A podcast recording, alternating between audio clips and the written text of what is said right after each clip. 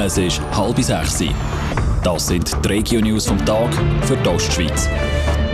Im Studio ist der Peter Hanselmann. Wegen dem Föhnsturm haben heute die Fähren auf dem Bodensee zum Teil nicht fahren Zwischen Tromenzorn und Friedrichshafen ist der Fährbetrieb am Nachmittag eingestellt worden.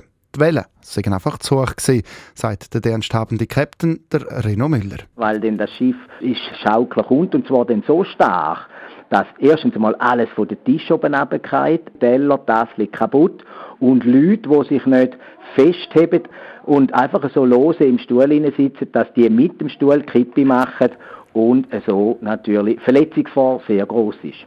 Gesperrt ist auch die Strecke von den Appenzeller Bahnen zwischen Schwendi und Heide. Dort ist ein Baum auf die Leitung gefallen und hat die Leitung beschädigt. Die Strecke ist sicher noch bis morgen Nachmittag unterbrochen, heisst es bei den Appenzeller Bahnen auf Anfrage von Radio Top.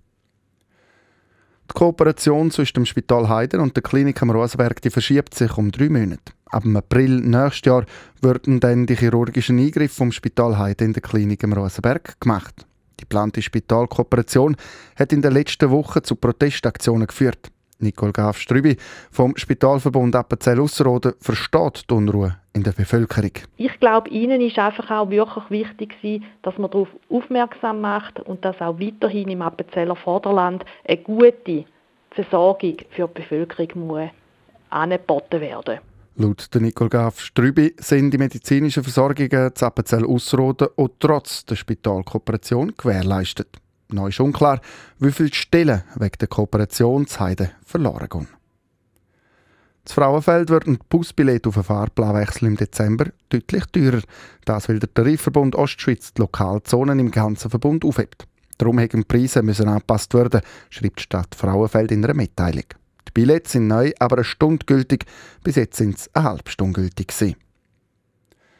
Die Poststelle Diesenhofen im Kanton Thurgau wird umgebaut. Laut einer Mitteilung der Post sollen die Räume der Poststelle modernisiert werden. Die Bauarbeiten die fangen im April an und gehen dann ein gutes halbes Jahr. Während dem Umbau gibt es in Diesenhofen eine provisorische Poststelle. Die Polizei hat in Kaltbrunn ein ganzes Lager an illegalem Feuerwerk ausgehoben. Besitzer war ein 22-jähriger Mann, schreibt die Kantonspolizei St. Gallen.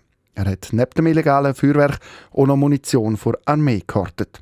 Die hat er im Militärdienst gestohlen. Radio Top. Dies Radio für die Ostschweiz.